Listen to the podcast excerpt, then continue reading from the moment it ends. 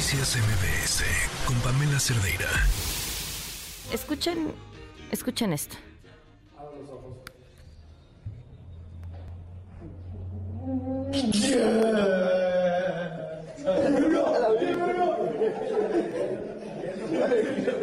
¿Qué es lo que estamos escuchando?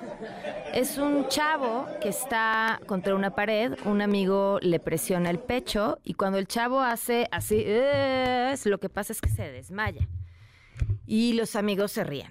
Y esto es el Knockout Challenge. No es nuevo, ya había sido viral en las redes sociales. Lo que pasa es que ahora circuló este video de unos chavos en una escuela en Yucatán que lo volvieron a hacer y que el problema es que hay un riesgo en hacer que alguien pierda el conocimiento después de presionarle el pecho riesgos posteriores.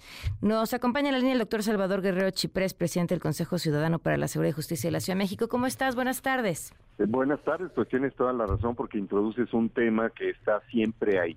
La falta de supervisión, la falta de atención, la falta de comunicación y ciertamente hay un riesgo a grado tal, te comento Pamela, que entre 1995 y el 2017 al menos 82 personas entre los 11 y 16 años murieron después de jugar esto, si es que se puede llamar jugar, y así le dicen el juego de la asfixia, que es una manera, como tú lo describiste ya muy bien, pues de provocar hipoxia artificialmente, es decir, la suspensión del sistema circulatorio, en este caso respiratorio.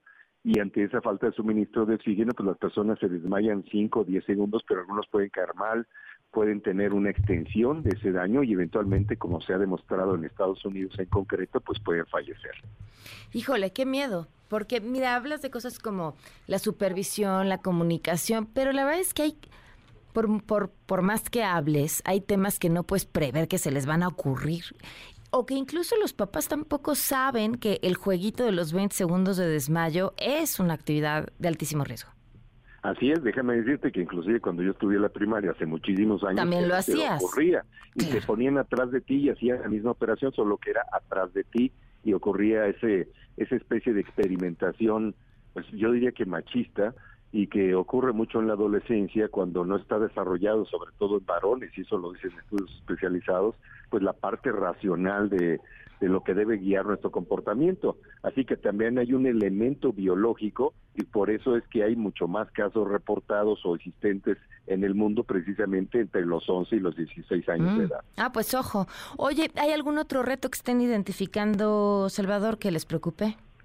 Pues mira, había uno de arrojarse precisamente de un vehículo en movimiento, había otro de arrojarse en maroma completa de un vehículo frente a, eh, junto al otro con una separación de un metro y hay varios que según la imaginación y la pseudo audacia de cada grupito, de cada líder de grupito, pues y sí ocurren en lugares donde no están viendo más que aquellos que están grabando.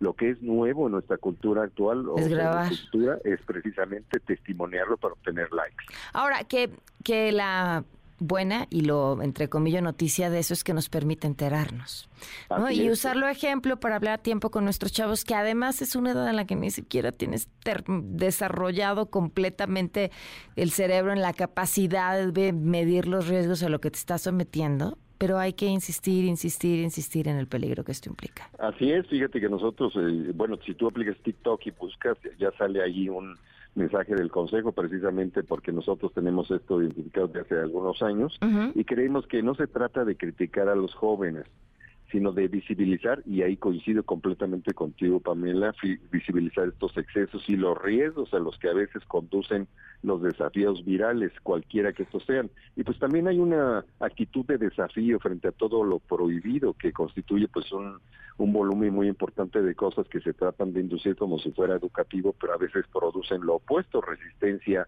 a la regla, a la norma o invitación al desafío para atentar los límites de lo que es aceptable en nuestro cuerpo y en nuestra sociedad, ¿verdad?